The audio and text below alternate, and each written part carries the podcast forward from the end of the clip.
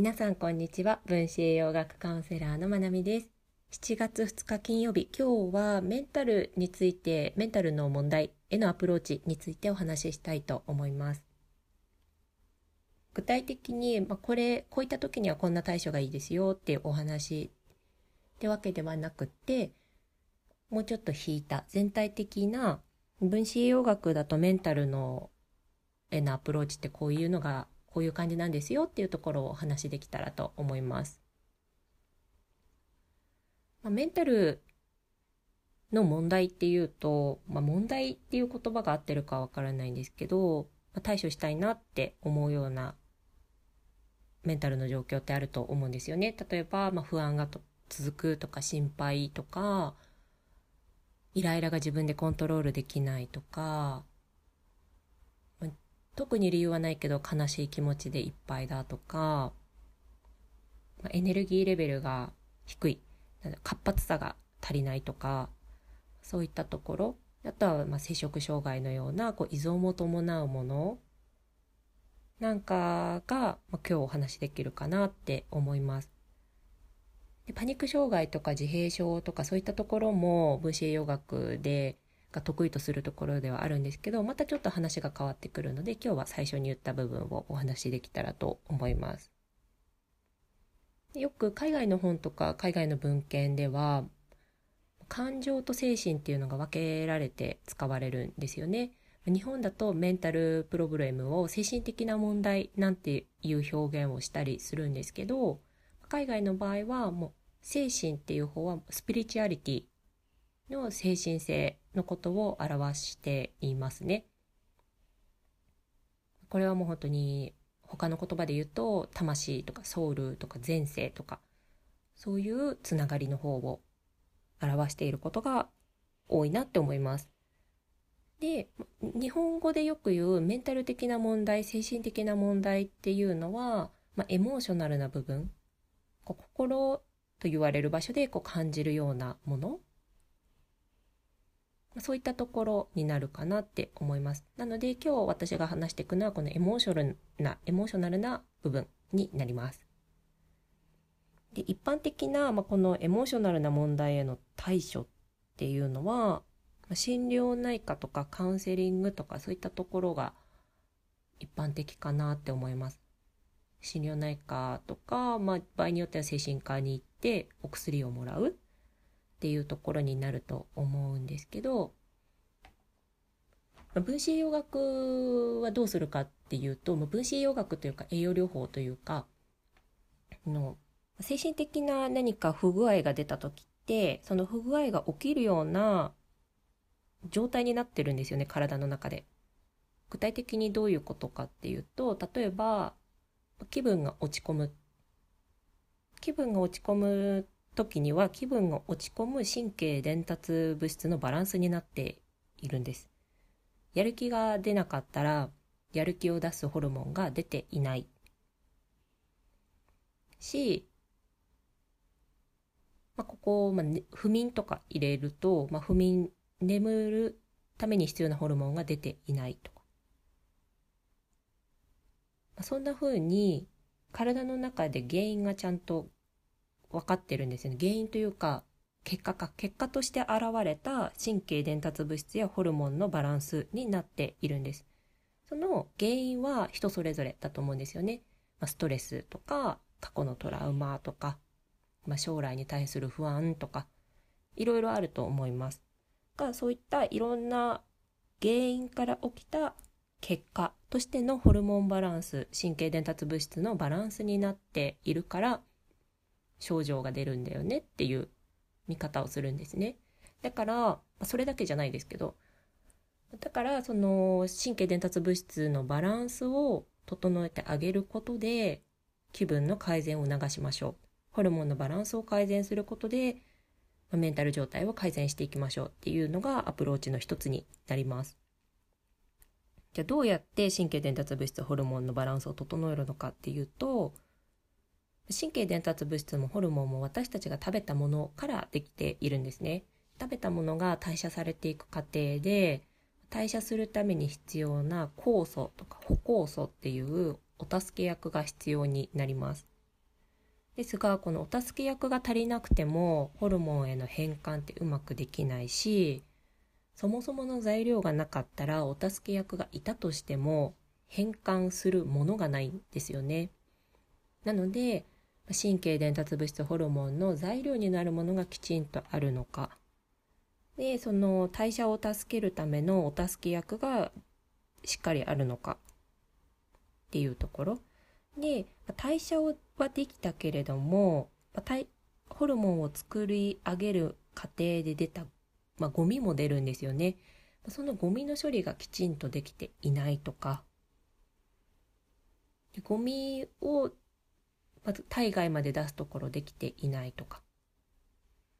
もしくは作り上げたホルモンをうまく使えていない。神経伝達物質をうまく使えていない、まあ、そういったところを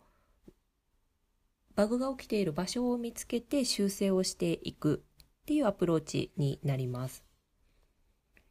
で私はこの考え方がすごい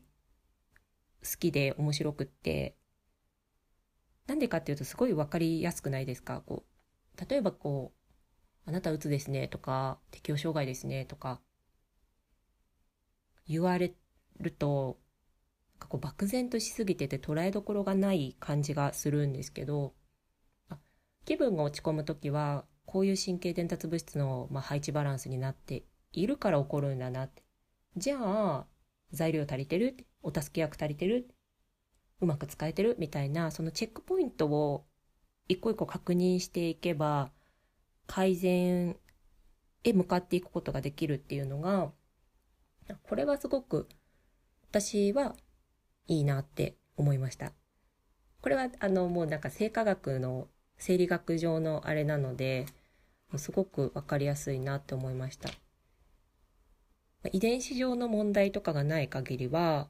自分自身もそこに当てはめることができるからですね。で、それってどうやってわかるのかって言ったら、検査になります。神経伝達物質の、まあ、代謝物なんかを見て、これがちょっと足りなそうですね。こっちが多そうですね。とか見ていく検査があります。で有機酸検査っていう尿検査になるんですが、栄養療法をやっているクリニックであれば受けることができると思います。まあ、そんな風にアプローチをしていくことができるんですね。で、ただ、それで体内の神経伝達物質とかホルモンバランスが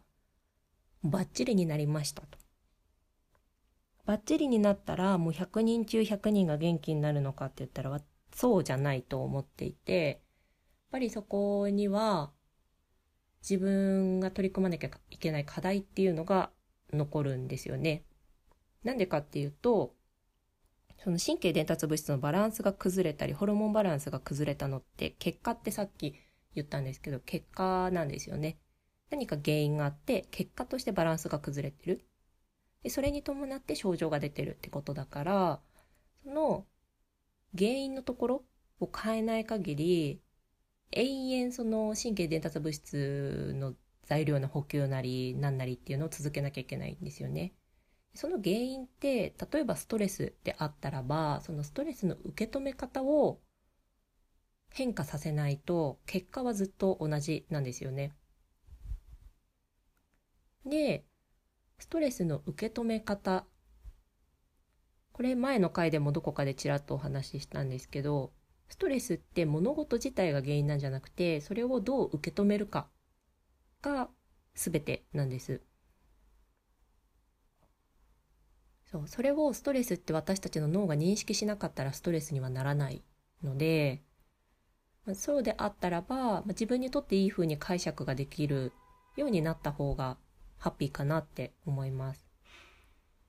といってもそこがすごく難しいところだと思います。なんで難しいかっていうとやっぱりそれって今までの自分の思考の癖とか心の在り方の癖っていうのもあるしそれらっていうのはどうやって身についてきたかって親の影響もすごく受けているし幼少期の家庭環境から、まあ、その周りにいた大人学校の先生とか友人関係とかいろんなものが絡んでくるんですね。で、まあ、ここでまあ、海外のドクターとか、まあ、このスピリチュアル系に強い方々の知識が長けてる方っていうのは、まあ、そこでやっぱり前前世からのとか、まあ、いろんな私たちの目に見えない世界っていうのが影響しているねっていうドクターたちもいます。っていうふうにもな、まあ、目に見えない世界からまでも影響を受けている部分だとするとやっぱり取り組んでいくのがそう簡単ではない部分になるのかなっていうふうに思います。だけどすごい希望があるなって思います。自分の受け止め方変えるってつまりは思考を変えていくことでもあるし思考変わると口癖とかも変わるしそしたら自分の人生自体が一歩前に進む一歩どころじゃないと思うんですけど前に進むって考えたらすっごいいい機会だなっていうふうに思いました私自身は。思うしクライアントさんとお話ししててもこっちがすごいワクワクします。その、まあ、体のから出てくる症状って何であれ本当にメッセージだなっていうふうに私は受け止めているのでそのメッセージを聞いて、まあ、本来のあるべき方向にシフトチェンジをしていけばより良くなっていくだけなので本当にありがたい存在だなって体ってって思います。そうやってけなげにメッセージを発してくれるので。なので、分子栄養学的にはその崩れてしまった状態を修復する検査とか、まあ、栄養、まあ、サプリが必要であればサプリを使ったり食事だったり運動だったりそういったところで修正をしていくっていうのが大きく言うと分子栄養学的なメンタルプロブレムへの対処法です。でそれだけでもはいおしまいとはならないのでそこにある一人一人の課題っていうのにトライしていくっていうことが必要になってくるのかなっていうお話でした。で、まあ、最後言ったその自分自身への課題みたいなところっていうのは分子栄養学の馬込先生が確立して今私も講座を受けたんですけど PNT って言われる分野ですねでそこがすごく強いなって、強いなっていうか、自分が学んでるからなんですけど、すごくいいなっていうふうに思ってます。はい。こんな感じで、ちょっと今日はメンタルへのアプローチの方法として、分子栄養学的にどうするのかっていうところをお話ししました。はい。聞いてくださってありがとうございます。